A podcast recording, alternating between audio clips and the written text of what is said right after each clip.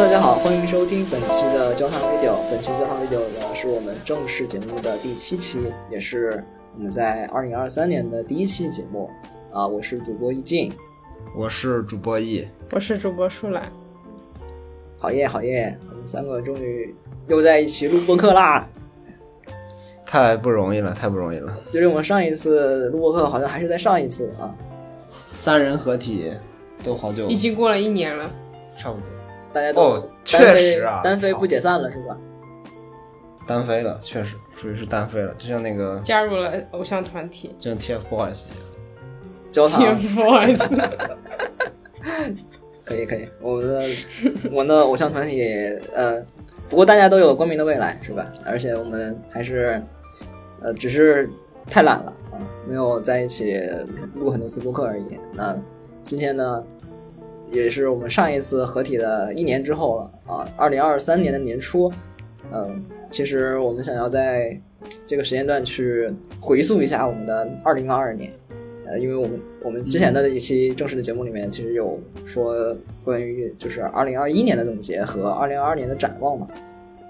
那对对，一年过去了，大家 大家这一年靠，大家都笑了哦，所以这一年发生了许多许多的事儿，那我们可以是啊。做一些回顾吧。嗯其实我完全忘记了上一次我们做播客的时候说了什么东西，我全部都忘了，没有记住任何一点东西。说明你根本就没有记住你的一呃一年的那个规划，或者说压根就没有规划。是吧？是吧？嗯新冠后遗症，新冠后遗症。嗯我们现在是真正的后疫情时代了。对，后疫情时代，什么是后疫情时代？后疫情时代就是 post COVID，在后后疫情时代，我们来回顾一下这个过去的一年。其实也不只是过去这一年吧，因为你说疫情的话，其实是涉及到三年的嘛。尤其是这三年的跨度，正好就是我们三个人的话，对于我们三个人其实都是从学生时代，然后到工作或者是跟工作相关的一些事情之类的，就其实是有一些明显上的转变的，在很多比如说身份啊，或者是。一些做的事情啊之类的。嗯，其实我自己我自己啊，不太想回顾二零二，我觉得二零二是一个，就是你怎么想都感觉是一个比较苦闷的一个年份。不知道你们两个是什么样的感受？还行，我觉得还行。我所有的年份都挺苦闷的。我还以为你会说你挺幸福的。不会不会，我我是真的觉得，我是真的觉得去年是呃一个比较难让我比较难受的一个年份，因为可能无论是自己经历那些事情，还是说就是你接收到外界的信息的那种种类，其实都会让你觉得有些难受。是，确实，毕竟这一年很不容易啊。我也为你成功度过二零二二感到由衷的开心。怪哥，闭嘴！这里这里跟大跟那个听众提示一下，啊他是今天是喝了酒来录节目，所以说有点放开了啊，真是放开了。还行吧，我每期都挺放开的，玩的就是随意。行行行，这个放开啊，也是包含了两重含义，是吧？确实，确实，说得好，说得好。我们其实完全也没有料到，就是上一个月，其实其实刚刚过去一个月，真的刚刚过去一个月，就是全国的这个疫情的政策其实是经历了一个一百八十度，甚至不是一百八十度，感觉是托马斯全旋之后的，就是什么一百八十度什么那个那种杂耍一样的一个转向，然后不出意360再加一个一百八，对，不出不出意料的啊，其实三位主播也都阳了。假如说我们在这里分享太多经历的话，感觉就有点老旧了。我感觉在座的听众应该基本上都养过了吧？确实无一幸免，很难幸免。还有人没有阳吗？应该没有了，我感觉。可能在国外读书的同学还没有阳。嗯，但你，不觉得国外读书的同学其实也过去了差不多半年了。这么一想，是啊，是啊，嗯，对，其实去年比较重要的一点也是我们两位主播的毕业，是吧？其中两位主播的毕业，嗯，确实，除了我嘛，你已经是老人了，你也是个老男人了，你的青春已经不在了。嗯所以你们会觉得对于很多之前的一些记忆会有模糊。关于呃，除了说关于什么？疫情，或者是二零二二年，甚至是再往前两年，因为我记得其实去年的时候我说过一个事情，就是说我觉得当有了疫情事这个事情之后，感觉我们的对于时间的感知就感觉麻木了。就是我之前去年的时候我说过，就是说我觉得呃嗯二零年和二一年有时候我分不清到底这个事情发生在哪个时候嘛。对对我想起来了，对，是你就老说这个事。所以，在这个后疫情时代，其实这个整体的呃政，因为政策上的变化，其实呃我们如果展望未来的话，呃预期应该是和之前的几年应该不一样。其实，所以说呃，我们可以在这个节点上来去做回顾嘛，就是回顾一下我们嗯过去的这三年有没有什么印象深刻的经历。嗯，我操，直接过去三过去三年啊！是，别过去三年，嗯，真的已经三年了。感觉这个武汉出现不明病例还发生在昨天。我我老感觉这个发生不明肺炎这事情，老我老觉得它已经对我来说已经成为一种遥远的回忆了。那个时候我还在我在上学，就感觉那时候我们不也在上学那时候还没开始工作，刚刚开始工作，感觉已经过去很很远了。对，对我我那时候刚开开始实习，我至今还记得嗯那天早上嗯我打开了我的 Telegram，那时候我还天天看 Telegram，然后 Telegram 里面有一个，当时关注了一个香港的新闻频道，我记得那新闻频道播了一条新闻说，呃，武汉武汉已经封城了，我靠，我当时感觉这不就是生化危机吗？我操！然后我就我就出门去买什么口罩、酒精了，当时都已经涨到都已经涨价了，涨了挺多的了都。你们当时还能买到口罩？对，当时北京是是可以。北京还可以买到。对，因为因为那个时候我觉得国内没有，我觉得武汉封城这个消息，我不知道大家是不是第一时间知道这个这个事情。我我是当时看香港媒体我才知道有这个事情啊，我当时觉得太震惊了，就是第一次遇到这种说一个城市因为因为某种不知道不因为某种不明病毒要要被全面的封控起来，我靠！我现在现在想起来还是一个很震惊的事情。嗯，但没有想到的就是你在这一年里面其实也经历了几次。嗯 对啊，你后来后来你后来再发生这样的事情，你就不不那么惊讶了嘛？因为因为你 你已经经历过了。所以，所以你们两个其实一个是觉得时间过得太漫长了，然后一个是觉得好像还在昨天，要不你们俩打一架吧？你为啥觉得还在昨天？因为我感觉二，我感觉二零年就还好像还记得很多事情，就比如说一九年，我记得当时一九年年底十二月三十一号的时候，呃，我们我们当时有个同学，我记得他在武汉。然后我们就正好还聊起来说，就是这个是什么情况，然后大家都对此表示比较的担心，就很害很害怕，当时可能会出现非典嘛，会成为非典这样的情况。嗯然后我记得那个时候，我有一个同学就非常有先见之明，他就买了很多很多三 M 的 N95 口罩。让他赚了很多很多的钱，不，他后面就是都给了他的亲戚和朋友嘛。挺好挺好的，挺好然。后我，但是我记得那个时候好像我们都还没有重视这件事情。嗯，我觉得可能是到一月十九号还是二十号那个样那个时候的时候，那个时候我们的舆舆论就开始说到，就大家都开始关注这件事情，然后这个事情成了都都在开始抢口罩，然后都在开始抢酒精。嗯，然后我记得武汉封城是十二是一月二十三号还是多久？哇，就那是都是很后面时候的事情了，嗯那都是后面时候的事情了。哦，就相当于那个，就是我我的印象里说是武汉封城那个时候，其实我们的口罩早就已经被抢完了，然后我们真的啊我们镇上都买不到。我是到我是到到就是四川一个很一个比较呃下面的就一个城市，你在老家当时？呃，对，就市方那个那个时候，在市方才买到，而且还是高价口罩。哦，对我妈前几天还翻出来了，是 N 九零的口罩。然后当时我们，哦 她给我们卖二十块钱一个，然后我们买了十个。然后我记得好像是三个月还是四个月，我们全家就戴戴那十个口罩，一直在戴，然后后面才买才能买到口罩的。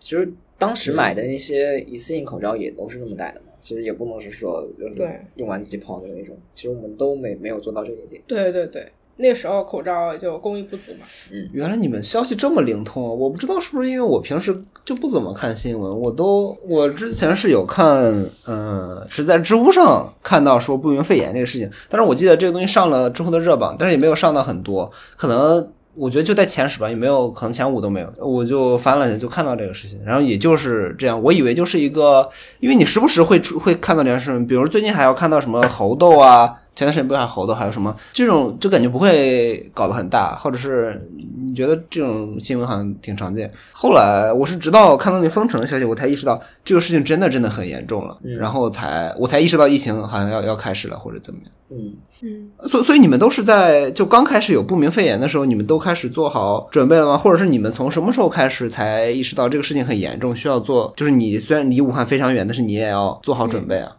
我印象里应该是一月多的时候，那个时候就是刚刚回家嘛，刚刚回家之后，嗯然后好像了解到，好应该是从我们的一些同学群里面去了解到的一些消息，然后我就在我们老家那边就提前买了一些就是口罩之类的东西，然后就过了就过了几天啊，就就买不到了。所以其实我觉得可能对于大学生来说，这个信息还是获取的要稍微快一点。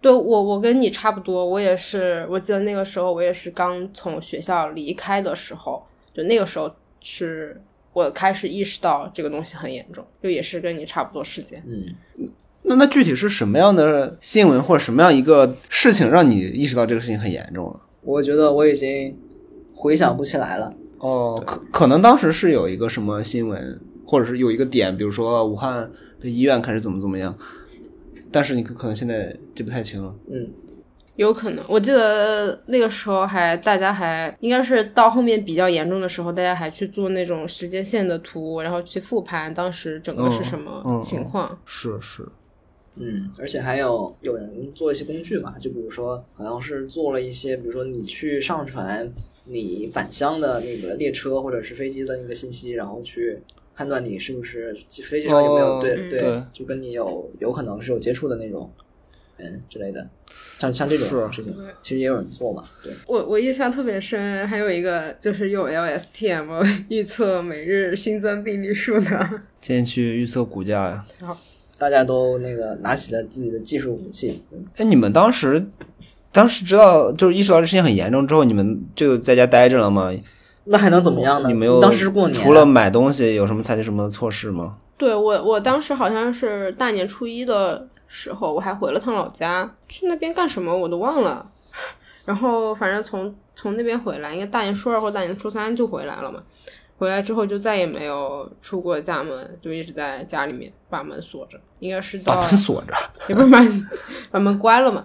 然后后面可能过了两三个月，然后我们开始可能邻里之间就开始串门，但那个时候就还不敢到大街上面去。嗯，我但是我当时还挺那啥的，我当时知道这个事情，我虽然知道觉得封城很严重，然后很不可思议，我我也买了酒精和那个口罩，但是我也没有干啥，我还是站好最后一班岗啊，我就是上到了上到了之前大年三十九、二十九还是三十，反正二十九，按照之前三十才放假哦，对，那就二十九。不是我的，我主要是当时我没有觉得这个事情会很严重，或者或者我不知道这个，我不知道这个东西对我意味着什么，我还不知道。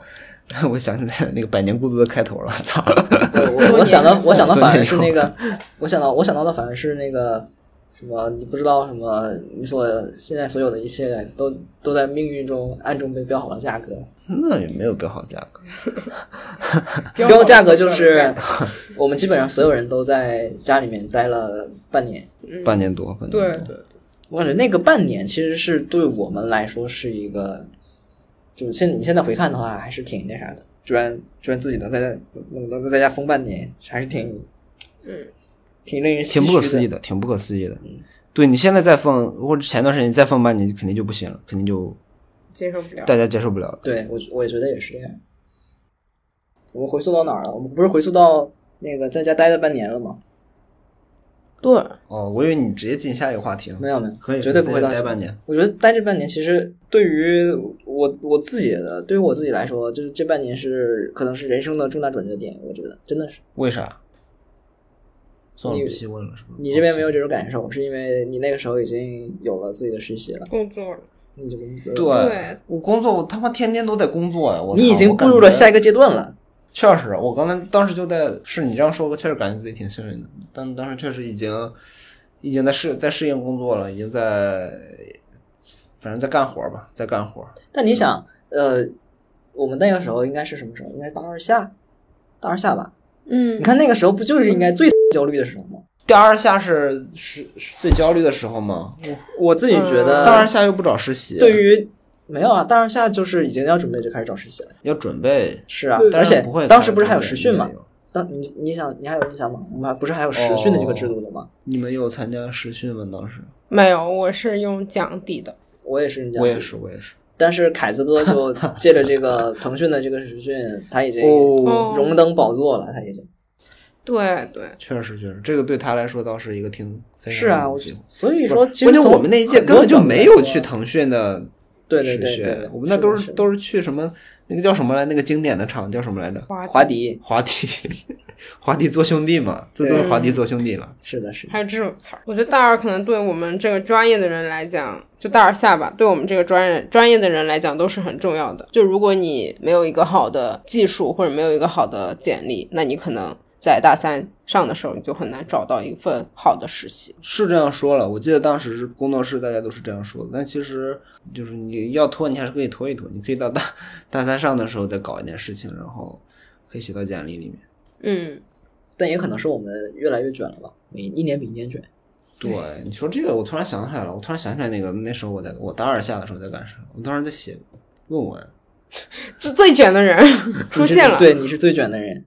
当时感觉太他妈痛苦，也挺痛苦的，也挺痛苦的。对，可能可能是我我当时还算是比较顺利吧。就我哦，我想起来了，我当时实习的时候一直觉得我大二结束的时候是我人生最高光的时刻，嗯，因为我当时充满了希望，我有各种各样的可能性。现在我只是一个，黄金时代是吧？受锤的猪啊，我现在只是一个老狗，受锤的牛只是一个是牛，拉磨的老 受锤的拉。特立独独行的猪，特立独行的猪，柔和怪，都是柔和怪，都是都是王小波的作品。没少读过王小波的作品。没多读过吧？可能是。所以我觉得其实那半年对我们影响都挺大的，可能那个时候也是工作室比较巅峰的时候吧，大家都比较活跃，是那个在确实确实。那个时候实在是没有什么能干的，就只有水去了，天天水，天天水。对对对对，那个确实老中老中青三代都在。都在水什么呢？我不知道那个时候是有没有奥特奥啊？没有，那那个时候后面才有的。奥特道那个群没有，但那个时候是一八级的年级群，对，一八级的年级群啊！我靠，那是我知道了，那我可能没有水群。你在吧？哦，我在我在哦，一八级的那个叫 Virus，就是你 Defender，就是你创的，呃就是我创的，我创哎，的。不好意思，鄙人鄙人忘了，鄙人还是这个工作室主席呢。可以可以。Vi- Virus Defender 啊，对啊，当时改的那个名字嘛，到现在都那啥，对对对，都都还没有得翻得翻成功。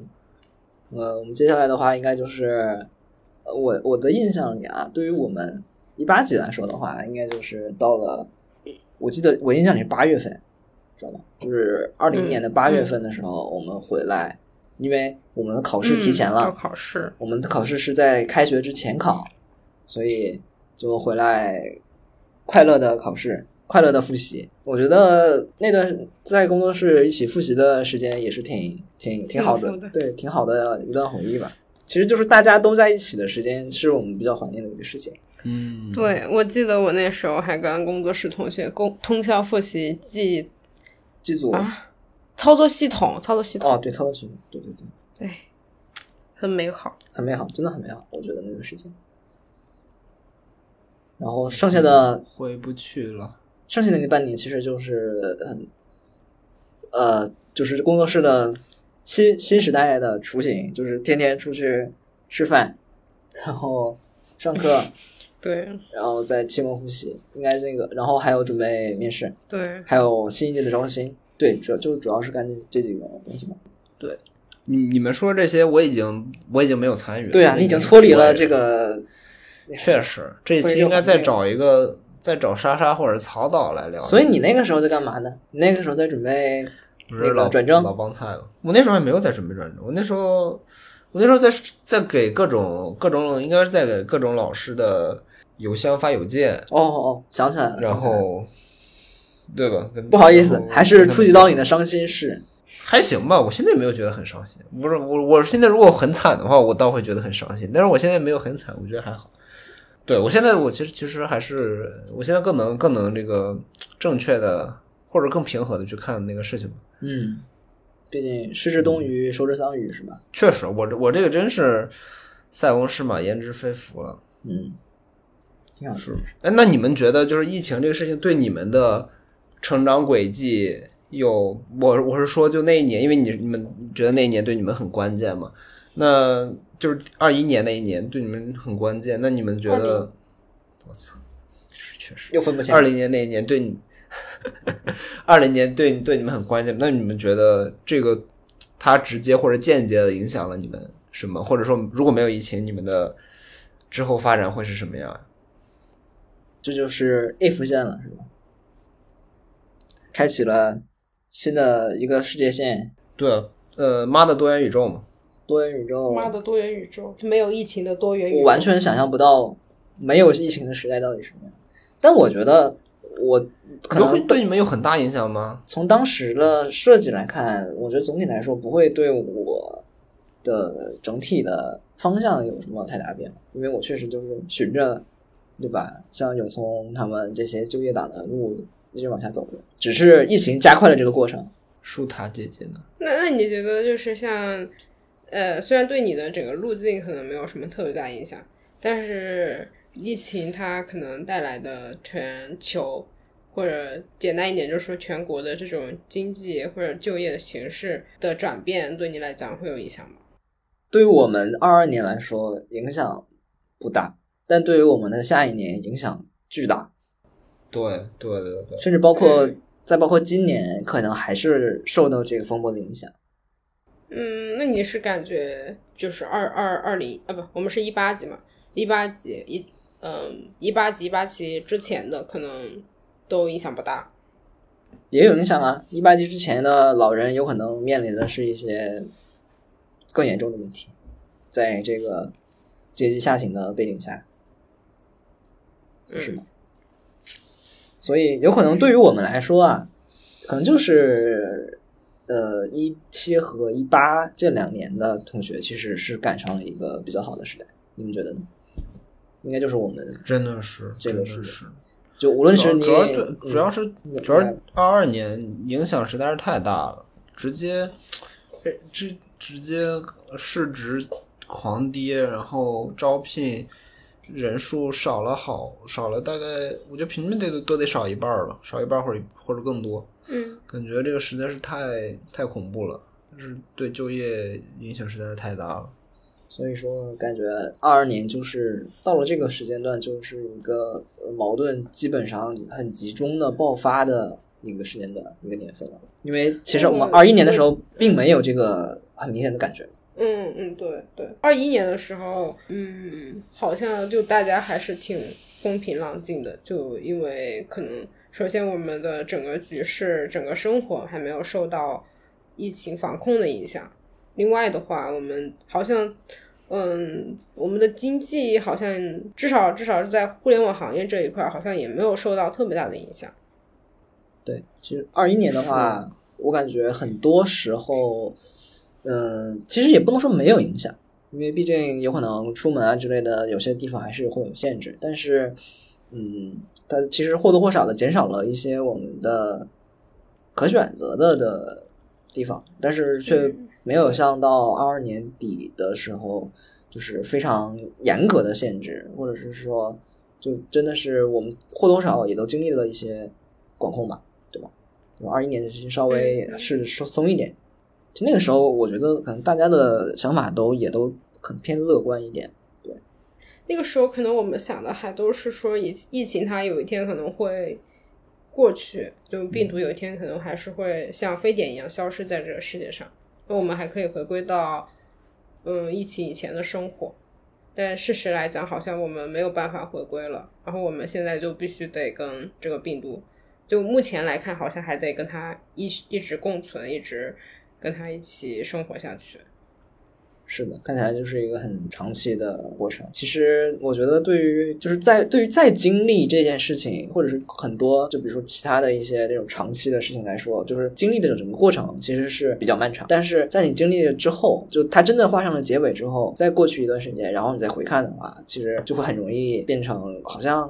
还行，或者是说对于他记忆就没有那么清晰，或者是可能也是人类选择性的去遗忘一些让自己不愉快的一些事情，我觉得可能会这样。但因为我们现在是在正在经历的这个过程，所以还是感觉是那种很漫漫无期一个状态。就像你现在是阳康了，所以就觉得好像没什么大不了嘛，就阳了就阳了，是吧？好像也不是完全不行，就挺一挺就过去了嘛。可能自己。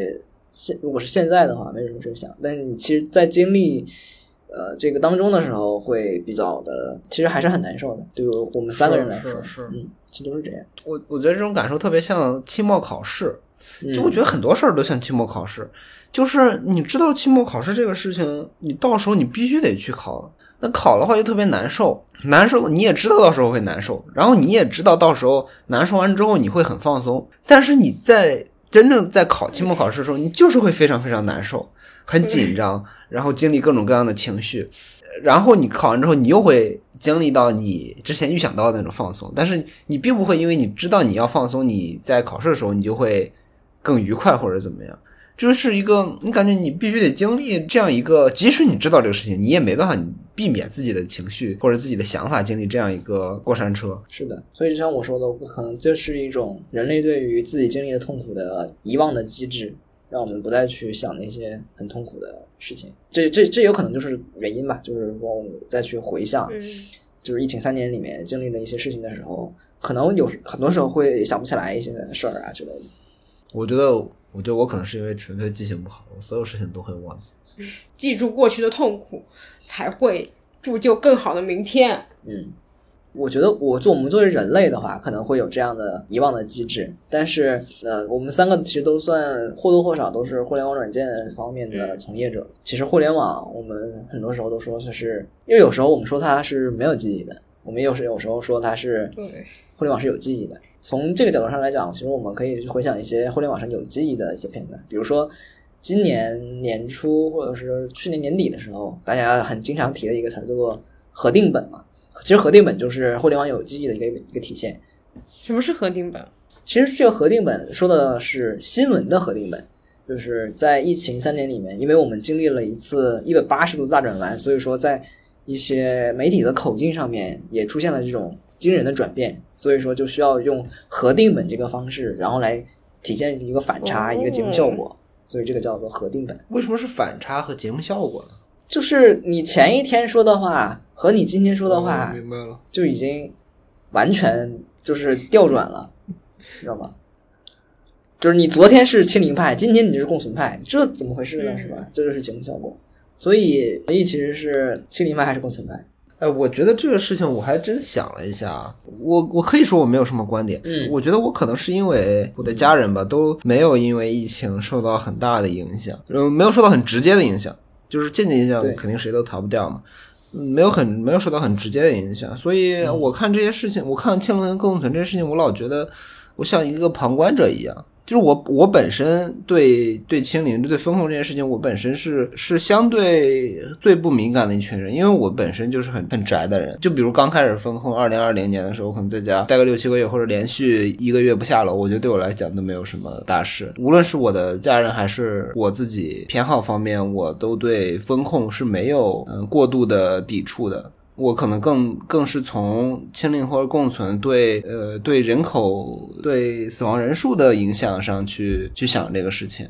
哦，所以说你是从更宏观的角度来去想这件事情，是吗？因为在我看，这两个是一个这两个是不同的技术路线。就是你在遇到一个突发突发公共卫生事件的时候，你要做决策，那这个时候就很像你做研究的时候，你有不同路可以实现你的目的。那你怎么样选择你的道路？就比如说，呃，就拿特斯拉举例，那你想做自动驾驶，那特斯拉就认为说我不需要雷达，我只需要摄像头就足够做我就足够我做自动驾驶了，而且这样我的成本还更低。但是可能有其他的厂商不同意这个事情，那可能其他厂商就认为你这个事你你这个事情是不对的。嗯，我觉得我觉得在我看来，氢能排共存派更像是这种这种问题，就是说你要想实现一个东西，我觉得氢能排共存派大家都想让都想尽量减少疫情给大家的影响，那这相当于是两种技术路线，那这两种技术路线究竟哪一个是对的，是哪个是更好的？这个东西，呃，首先是没办法直接得到结论的。如果可以直接得到结论，那我相信大家应该早都达成统一了。就是因为这个事情是没办法，不是一个简单问题，那也没办法直接得出结论，所以说才会有才会有争论，然后嗯有不同看法。我觉得这都这都是很正常的，就是你在一个技术没有发展成熟之前，它的具体实现方案。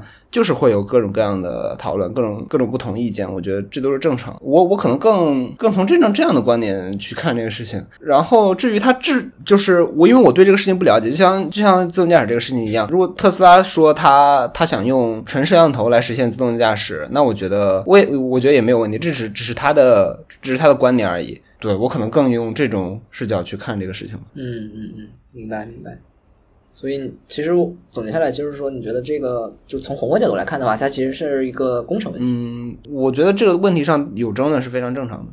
嗯，对，因为呃，可能在宏观角度上来看的话，它是一个工程问题。但是就像大家说的，就是时代的一粒沙落在人头上就是一座山嘛。那假如说我们就是那个个体的话，其实这个事情就对吧，就会变得对是格外的微妙，或者是说我们身边的人。遇到这个事情的时候，是是，就是我我我一开始讲，就是因为我我我个人和我的家庭没有很没有受到很直接的影响，所以说我能够以这种呃比较冷眼旁观的视角去看这个事情。但是可能对于受到影响的大多数人来讲，都不能都很难不去带入自己的立场。对对。然后基于基于这个事实，我觉得大家也应该相互理解，就是人的经历不一样，自然他的观点就会不一样，他立场不一样。我觉得不好的事情是说，大家会有一些阴谋论，或者有一些。把它变成一个不是纯粹的工程问题，或者不是纯粹的技术问题，而是说，呃，你支持清零是因为某种政治原因，或者是除了这种，嗯，以减少经济和呃人民损失为主要目的的其他目的而去选择清零和共存的因素。我觉得，如果是有这种因素，都我觉得这种是不太好的，因为其实这两种的派别的之分，其实我们在线下其实见不到的。我们见到的时候，基本上都是在网络上面看到这两派在互吵，甚至可能很多时候啊，很多时候我们都达不到互相争吵的这个场景。很多时候其实是一派在那个自己的自己的圈子里面，然后去呃讽刺另一派，两派都在做这样的事情，甚至连讨论其实都很多时候其实都看不到。确实自嗨。对我感觉，在我们全面放开之前，好像就。好像评论区在比较高高赞的那种评论，基本上都是共存派的言论。然后在放开之后，他的评论区高赞的大部分都是亲领派的言论。是是是的，是的。呃，其实我也有一点这种观察，就是关于当代的互联网平台的一些内容吧，和内容衍生的一些。其实，哎，你们觉得评论应该算这个内容的？衍生品还是算跟它并列的一种产品，我觉得应该算是并列的产品。你说评论算是对，因为其实评论才是能体现精华呀，评论才是大家的看法的，大家看法的一个东西。就假假如说啊，假如说它是它不是一个博主已经因为什么什么对限制什么什么评论的这种，假如说没有这个东西存在啊，就就是一个开放的，大家都可以留评论的一个地方的话，假如说是这样。是我，但是我觉得这种也有可能，有可能体现不出来。就像刚才说的一样，如果你是，假设你是你发了一条关于支持共存派的微博，那你下面可能给你点赞的都是支持共存派的，然后你的评论里面就充满了这种小圈子的自嗨。是的，对。呃，然后另外一个博主发了一个支持清零派的，然后又是一个小圈子在。我我觉得，我我觉得现在互联网就就之前不是那个美国美国投票美国投票选举的时候，选总统的时候，大家就说美国很分裂嘛，就是大民主党和共和党很分裂。我觉得现在中国互联网上，大家也应该有这样一种预期，就是中国太大了，而且能上网的人越来越多，各种。呃，教育教育程度也不一样，大家有不同意见，我觉得是一个很正常的事情。有有不同的意见，有不同的立场，然后特别是像疫情这种，你没办法确定他怎么做是对的，怎么做是一定对的这样的事情上，嗯，有不同立场。我我觉得大家应该有这种，我希望大家有这样的共识，大家意识到说别人有可能跟我持相反的观点，但是他的观点也是有道理的，并不是意思说他跟我观点相反，他就是傻逼或者或者怎么样。我是我其实是希望大家对嗯就是互联网上的多样性有一定的预期，大家都相互理解，我觉得这这是最好的。硕良老师有什么看法吗？我同意，我互同意联网当代互联网研究，老树中肯啊，老树中肯，嗯，就是互联网，呃，我觉得尤其是在今年吧，啊，也不是今年，其实已经是去年了，就是二零二二年这一年的感受来说的话，就是这种观感还是比较明显，就是大家越来越集中的抱团了。其实现在缺少了一些大家可以讨论的空间，而且包括就是以往的一些可以讨论的一些论坛，讨论的声音其实变少了。我倒是觉得没有什么讨论的必要，也没必要在嗯，没有必要尝试用这种论坛开启民智，我觉得也也也没必要。我觉得大家可以自嗨，然后最好也能理解理解跟自己不同意见的人。我是觉得很难很难让。意见不同人在一起讨论，最多就是说，嗯，我知道你跟我想法不一样，然后我可能最多做到我不骂你，我觉得就挺好的，不互骂，我觉得就可以了。大家自嗨就自嗨吧，对这个事情可能比较悲观。懂，这就是巴别塔永远都建不成。确实，确实，完了，我我感觉是不是每次都说太长了，导致大家没什么？没什么？都不知道我之前在我在说啥了。其实我嗯，没有，其实你的思路还是挺清晰的，嗯我觉得很清晰。其实我觉得我会像把这句话剪进去。好的，好的，好的，没问题。其实我觉得，就是像在互联网上，他们很多发表观点的人，并不是说我要去做一个讨论还是什么，他们更多的还是我要去寻求一种认同，我怎么样去通过别人的观点去佐证我这个观点是正确的，而不是说我这个观点可能有哪里需要修订，有哪里需要补充，我去吸取更多的观点。所以我觉得讨论可能比较难，就对于特别是对于像微博这种或者像知乎这种。更很开放的这种平台，你要去做一个很深入的讨论是很难的。但是这种讨论能不能在一些比较私人的、比较小的这种地方去讨论呢？我觉得这还是有可能的。就比如说像我们。我们我们三个人就这种很小的地方，我们去做一些观点上的一些讨论，这还是有可能，还是可以实现的。嗯，嗯，或者是就像我们听一些播客一样，听播客其实也是一种现在的这种形式的，变成了一种视频或者是音频，然后被我们这一类的人去消费。我觉得嗯其实也是一致的。我我特别赞同刚才说的，就是你上网可能不是为了讨论，只是为了寻求一种认同感。我感我感觉我感觉我有时候就是这样，我能够发现我有时候上知乎，比如说我看一个新闻，我会一直刷，就比如说我看到一个回答，他说的这个观点和我说的观点不一样。那我就再点下一个回答，然后下一个观点还不一样，然后再点下一个，一直找到一个跟我的预期差不多的回答，或者是呃是我是我想要的那，是我认同的那个回答，然后我就感觉爽了，爽了之后我就可以把这个问题关掉，我就可以看其他的东西了，感感觉就很明显，大家在在寻求一种认同感，不是在寻求一个这个事情的真相，或者是在寻求一个让自己更新自己观点的一一些信息。我跟你还有点不太一样的，就是呃，我在看有一些内容的时候，我可以预判 它里面的嗯回答或者是里面的评论到底是什么样的，然后我再点进去看，哎，确实是符合我的这个预期的，这个互联网就是没救了呀。就是有有有的时候我的乐趣在这儿纯纯的乐子人，但其实太恐怖了。和你的一个，其实和你的很多时候是一样的，就是你去消费里面的一些内容的时候，并不是呃为了去获得什么，而是其实是一种很垃圾的一种行为。嗯就是其实跟跟刷短视频是一样的，都是那种没有输入，然后也没有产生收益的那种嗯，毫无目的的那种刷。其实是我觉得其实这个是是，我就这个你说让我想起来，那个汉阳在他的节目里面提过一个概念，叫 infotainment，就是 entertainment 娱乐这个单词把 inter 换成 info，就是大家把获取信息当做是一种娱乐。嗯你可能看这东西确实是有一些信息量，比如说王刚做菜。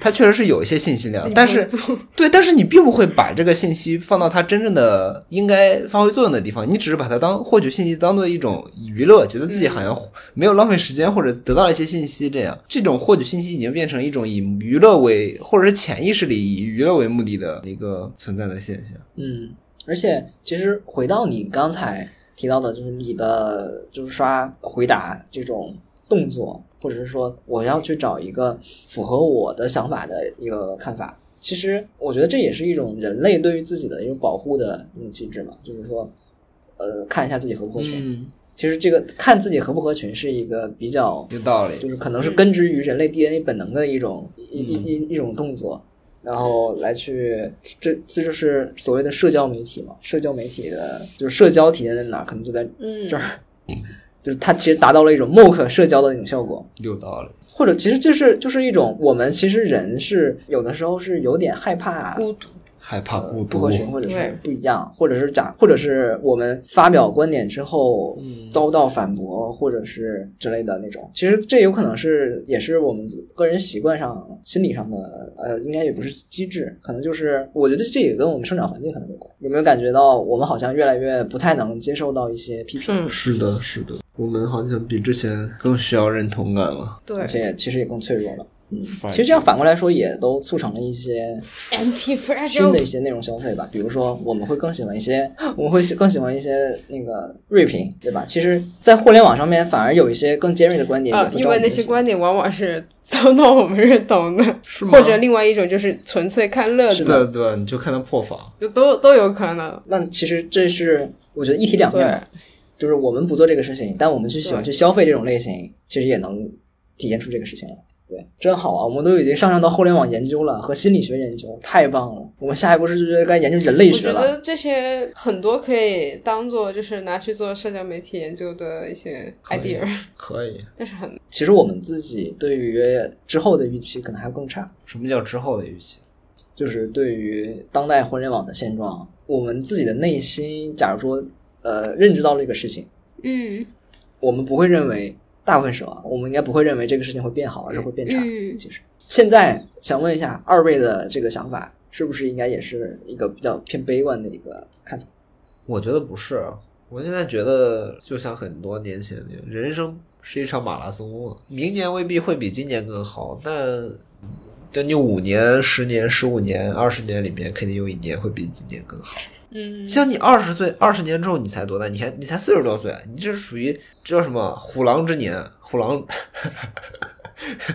如狼似虎，不是正当壮年，啊正当壮年，正当壮男人四十，一枝花呀 一 a piece of a flower，。嗯，到时候你正当壮年，你到时候也会经历一个，我觉得我我还是有期待，你经历一个像美国那样的黄金年代，或者像嗯中国的八九十年代，呃，不是九十九零零零年代那种高速增长的年代，你也你如果经历过那种年代，你你如果你人生中经历一遍经历过一次那种年代就已经足够了。我觉得这是这是一种期望。我觉得在一百年之内或者八十年之内，它应该大概率会发生一次。你这个太悲观了。太悲观了，嗯，周期是吧？我觉得可能是我预期比较低啊。我觉得你有，就是你人生中经历过这样一个事情，你就应该满足了，只是说这个事情还没有到来嘛。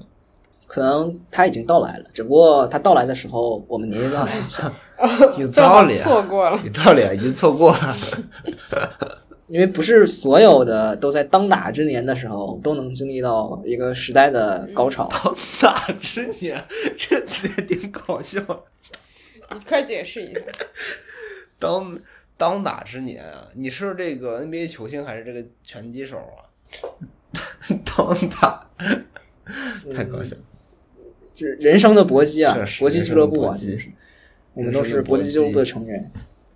我把帽子反戴，还在期待逆转。开始 rap 了是吧？你们开始。你今天确实是很好，主播的状态很好，主播正在热身。主播嗯正值当打之年啊，可以。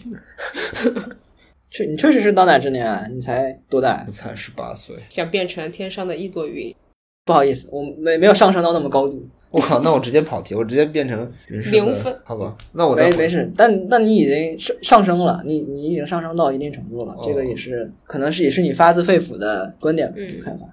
确实啊，我确实觉得没什么值得期待的。互联网讨论还能变得，我觉得五年之内可能不会变得很好，但是可能你要说二十年之后，中国教育质量变得更高了，呃，大家素质更高了，我觉得倒还是有可能。从另一个层面上来讲，怎么去定义这种好坏？你可能坏的意思可能是说大家的观点更加的极化，还是说我们的语言是更加的仇恨或者更加的冒犯的？你你你是认为这种坏是怎么去定义的？呃，我觉得这两个都会有啊、呃而且都是我，而且都是我认为是变坏的，来，打一个引号坏吧。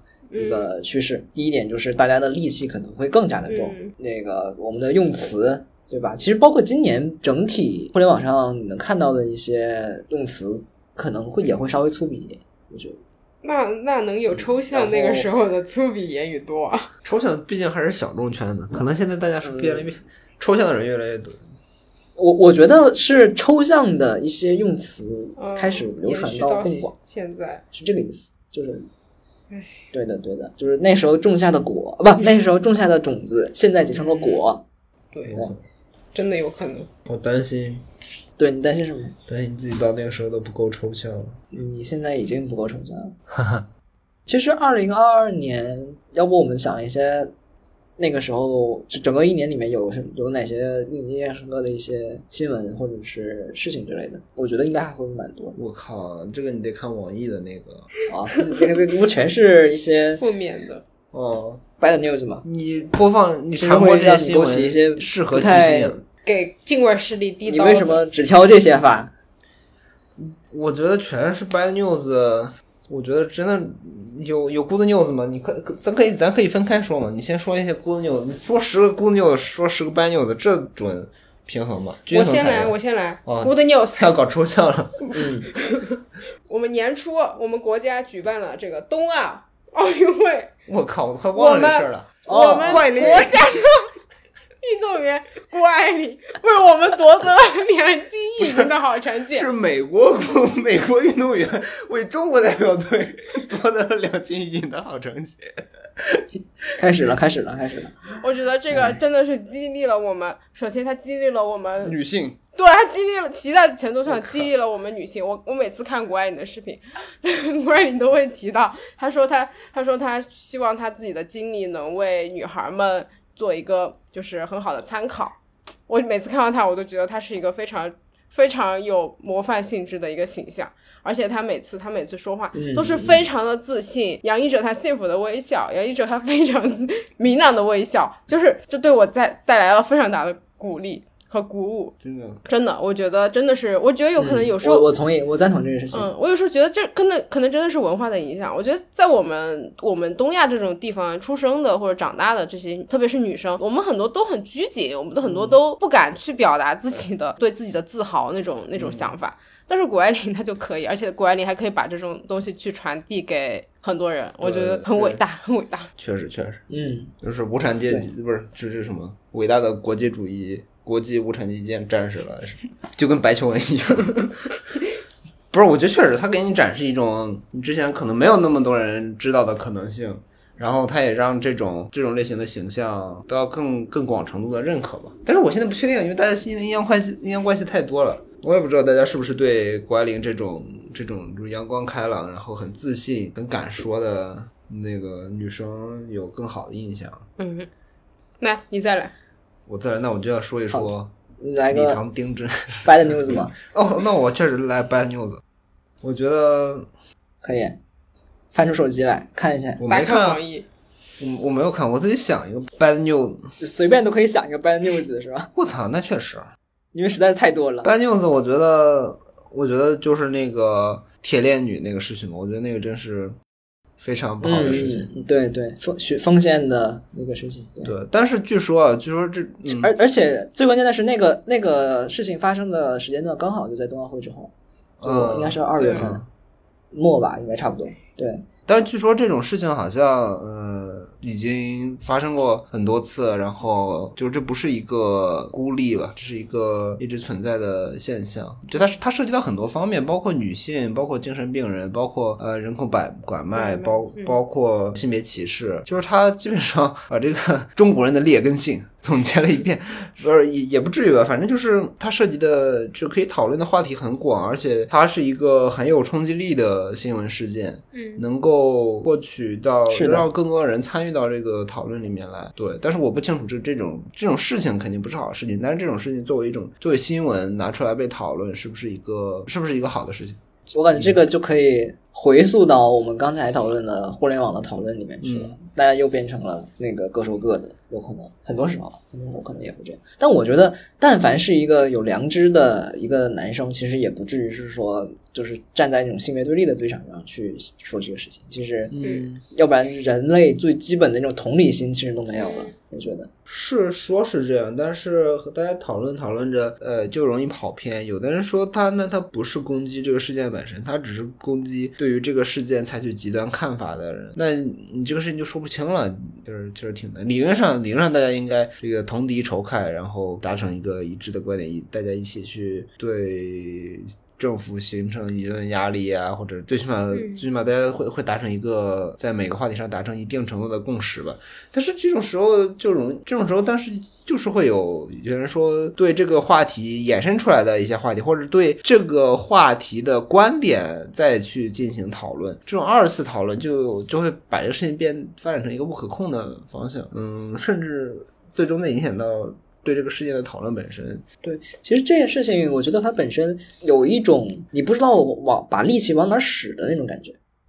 对知道吗？就是大家可能都觉得这个事情是不对的，但是你却不知道到底要怎么去做，才然后才能去把这个事情给改了。嗯我觉得无论是网友还是说呃我们的那个当地的政府等等的，其实都都没有明确的途径然后去来做这个事情，或者说也没有想法去把这个事情搞，所以这就是这件事情很悲剧的一个来源，就是大家都觉得这件事情不对，但是又没有人有能力或者是说有精力有有这个意愿去把这个事情去做做避免。对，对，这就是这件事情是一个，这就是 bad bad news 的真正的 bad 的地方，就是它让你觉得有一种绝望感，就是它是一个，哦，它是悲剧，对，我我其实我感觉我对这个事情有有绝望，也有有希望点。我绝望是说，我觉得就这个事情不太可能得到针对这一个事件本身，它很难得到很好的解决，因为事情已经这样了，伤害已经造成了，你你很难再去挽回，你很难把它做到一个大家说能够挽救别人的人生，这这种这种应该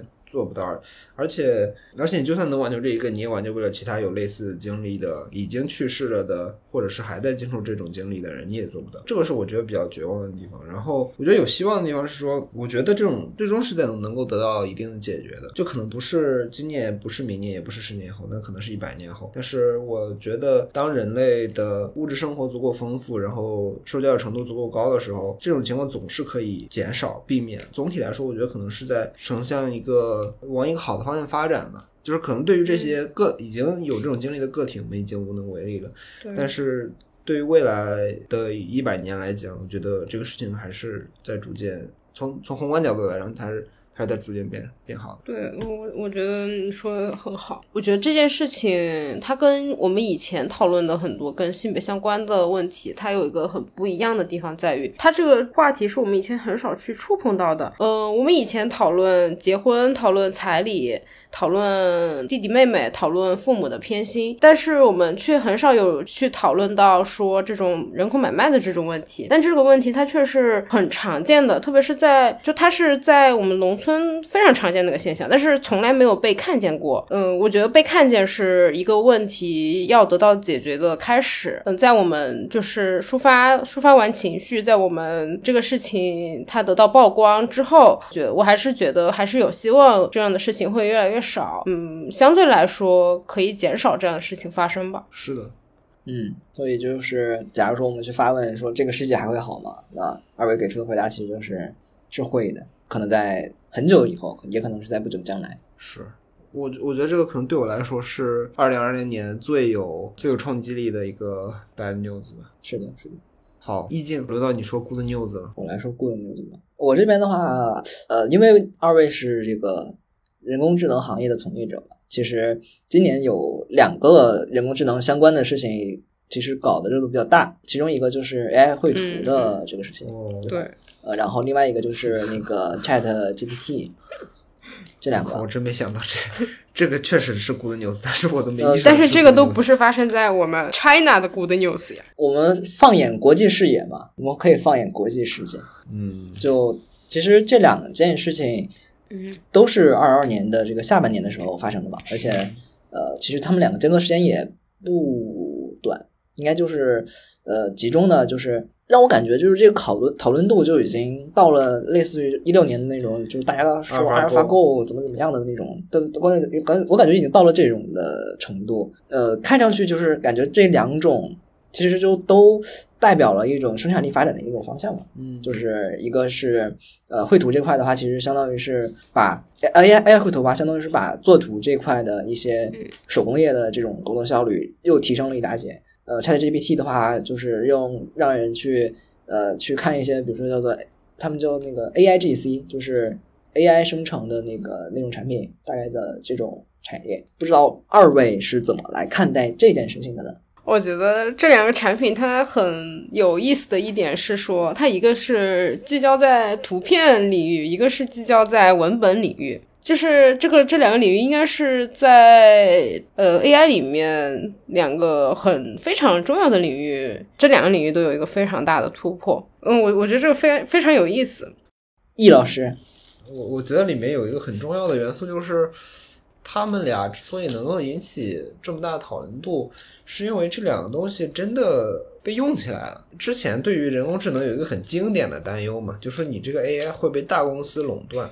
然后用来控制控制人民或者控制呃人类，成为资本赚钱的工具。呃，但是但是看到这两个，它真正引起讨论，呃，我觉得很大一部分是来源于他们呃向向每个人开放了它的使用，比如说。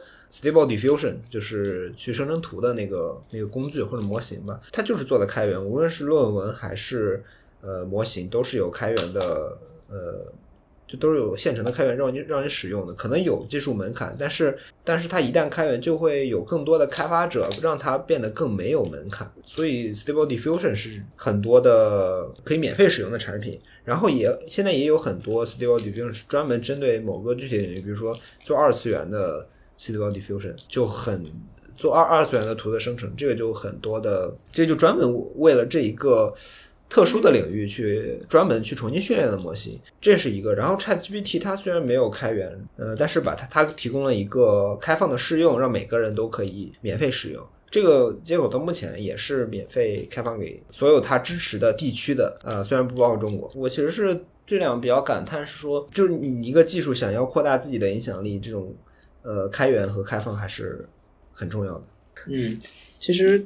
从这两个产品的一个特点来看的话，其实他们两个都是 to C 的嘛。其实，假如说我们按照这种宏观定义来说的话，它变成了一个 to C 的 AI，所以能让很多人去使用它，而且去做跟它去做一些，呃，就大家讨论度都会很高。就就就不像是以往的一些，比如说我们说那个模型基本上是 to B 的，或者是它变成了一种云服务，可能离我们现现在生活比较远的这种类型。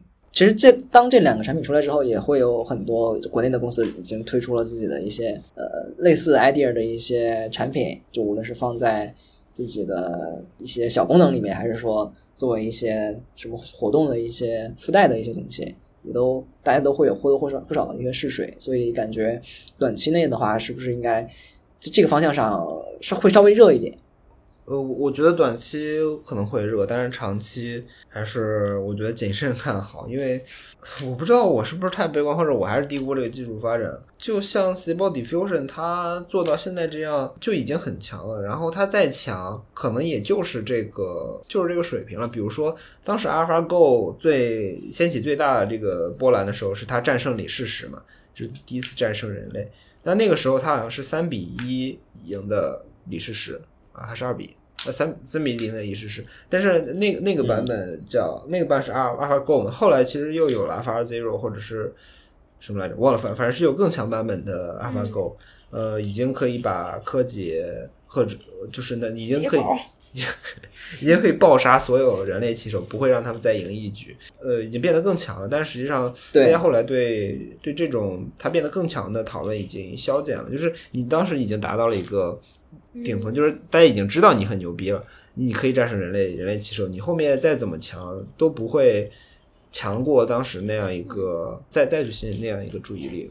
嗯。嗯，我我觉得这技术肯定会继续发展了，但是肯定不会像现在一样，呃，让大家觉得原来你这么这么牛，或者做的有一个质的改变，我觉得很难了。对，我觉得文本文本这块还是有很多可以嗯。提升的点，因为现在你就算是在 Chat GPT 上，就大家可能还是经常看到说 Chat GPT 它还在说胡话，或者说一些很理论，呃，在常识上面它都有很错的一些言论嘛。其实文本生成这一块，就是直到直到现在就还没有一个特别像，直到现在都还没有像图片一样，它可以做得很好。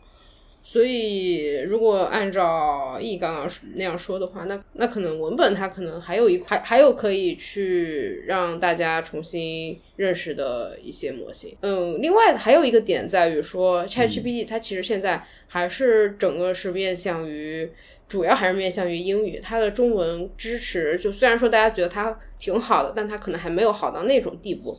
如果是像国内的公司、国内的团队，有没有可能做到像 ChatGPT 那样的中文模型的话，嗯，我我觉得可能要可能还可以可以观望吧，但是我觉得不一定，我也不好说。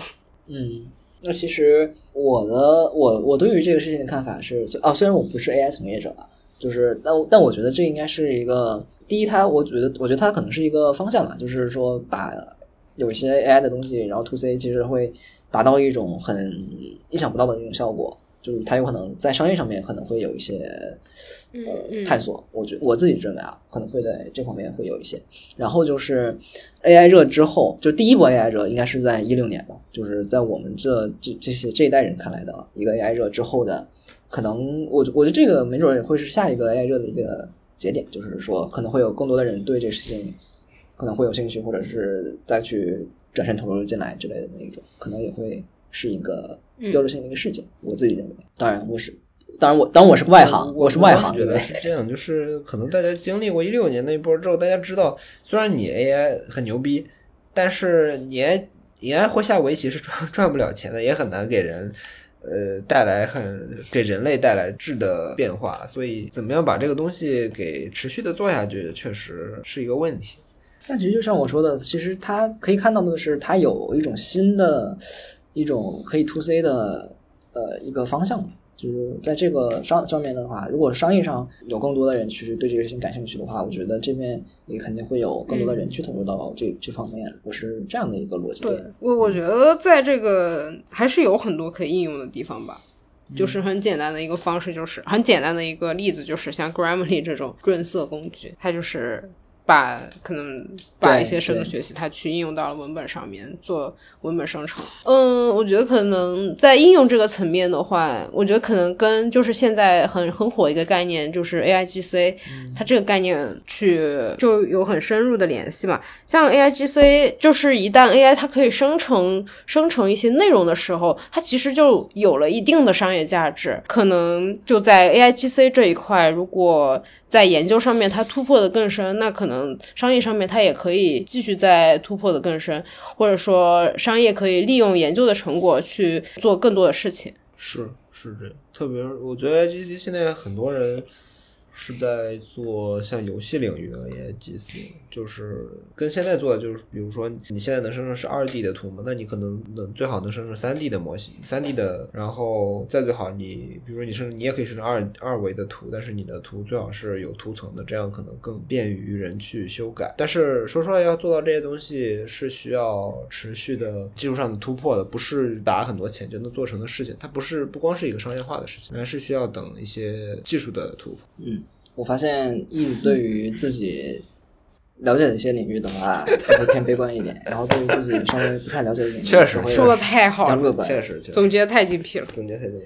可能这就是就是可能就是懂不懂的一个区别吧。对，但但其实我觉得这我我我我这没没有那个褒贬的含义，啊，真的没有褒贬含义。但是我觉得呃，可能这在二零二二年总体上来说，这可能是一个呃，可能是一个比较让人有希望的新闻吧。对，一个新闻，对，嗯，希望我们能在二零二三年能看到更多的一些类似的一些更有一些商业价值的一些东西。这样的话，其实也也能代表着说，可能有新一轮的新的公司、新的商业、新的呃经济周期等等一些，可能这就是一些我们的生活可能在重新回到正轨或者变好的一些迹象。对我，我是觉得它有可能是一个象征。对，OK，那要不我们还是从 bad good news 这边来做结尾吧，不然的话，如果还是全都是 bad news 的话，是不是有点对，呃，作为结尾的话我本来想，我本来想是不是再说一轮，就每个人各说一个，说说完 bad news，然后再 bad news，再说 good news。嗯，但但其实我们三个人都说了一个，相当于是说对于我们自己来说比较有印象的一个嗯确实，二零二零我们年大事件。说两个 good news，一个 bad news，还是这个好新闻其实也够了比较多是吗对呀、我最后再来个 good news。来来来，再来个 good news。我们成双成双成对。我真的我觉得，好好好虽然说我们这个共清零派和共存派的讨论已久，但我还是认为，嗯、我们这个我们的这个政策的转变是一个嗯 good news。我觉得就像你刚刚说的那种回归正轨的那种意思，嗯，就是我们当我们不需要疫情防控的时候，我们好像可以，我们好像需要重新去思考我们接下来需要干什么。不管是整个整个国家它的政策上的转变，或者说是我们个人的转变，好像我们都是有一种，就像是重新考完那个期末考试，我们要重新去想我们今后要去做什么了，要重新在哪个方向上努力努力。呃，我个人的想法是从从从未来的角度来讲。就呃，不管是现在是什么样子，从未来的角度来讲，我觉得总体上来而言，它肯定是一个 good news。是我同意，同意。嗯，对的对的。而且其实这个时间点刚刚刚好也是，假如说我们是学生的话，这个时间点也刚好就是期末考试结束的一个时间，是吧？整理好心情再出发了。刚刚好。嗯，对，整场心情再出发，真的是这就是这样。呃，其实疫情防控的时候，其实我们不是说我们不能去想一些事情，而是说我们其实没有能力去选一些选择。呃，假如说我们生活如果回到正轨的话，其实对我们来说是可能性的一个增加，就是说我们能做的事情，而且我们可以做的事情其实变多了。这个事情其实就是一个更好的事情，就是可能性的增加也一定会带来呃很多的事情的一个复苏或者回归等等一些事情。对，这就是确实这是一个很好的一个 good news。对，好的，那二零二三年也祝大家可以有更多更多的一些 good news 吧。我们焦糖 radio 也会继续的持续更新啊，也会更新我们的高质量内容。都是准备了很久才做一期，准备了一年、啊，不，才不是才不是那个鸽子是吧？只是那个需要准备的话题太复杂了。你看，我们今天讨论的深度都已经到了人类学的程度。确实确实。我估计啊，这部这呃本期节目播出的时间应该是在过年这个阶段给了我们主播。很大的压力。那要不要给大家拜个师很大很大压力。拜拜个年啊？要不要给大家拜个年？啊、没事，就无论是怎么样，可能拜年肯定是拜的嘛，可以直接放到明年的年前是春？节。祝大家，呃，下一年什么年？可以可以，龙年龙年吉祥。好好好，龙年龙年我们就应该两位主播应该都二十兔年兔年先兔年了吧。哎，先立一个 flag。今年这位主对今年今年这位主播不是已经有一位应该也是要过这个对呀、对有有一个兔子啊，我们这儿我已经经历了两个轮回。有兔兔，我们这有兔兔啊，兔今年可不要吃兔兔，我靠，确实，我今年吃没吃过？好像吃过。我也吃。完了，先跟大家说一声那个兔年大吉啊，然后希望今年好，新年快乐，兔年大吉，发大财。顺顺利利。好好，好，给大家拜个晚年。本期节目就到这里结束了，然后希望大家在新的一年里面都能有更好的发展，有更好的一些事情发生，就永远相信美好的事情即将发生，好吧？借用一下某个品牌的是哪个 slogan，品牌的？就是某个品牌的 slogan，哪个品牌的？不会是哇哇哇？小米啊哦，小米，小米啊。小米，小米，哦，对啊，加油华为！加油 China！什么 When you dreams 是吗 怎么不唱了？？OK，那我们 下期节目再见，拜拜拜拜拜。拜拜拜。拜拜拜拜拜拜。哎，等一下，我们要不要搞一个什么新年计划呀？不要说新年，都没说新年计划。别说了，你去年说的你都记得都不记得了。别说了，没必要。去对呀，去年你都记都记，我想想，我去你年还你还搁这立什么 flag？我觉得去年是不是根本就根本就没说？那你可以，那你今年就想说了是吧？可以想说的。那你补一个吧。米娜桑，我的心愿其实是世界和平。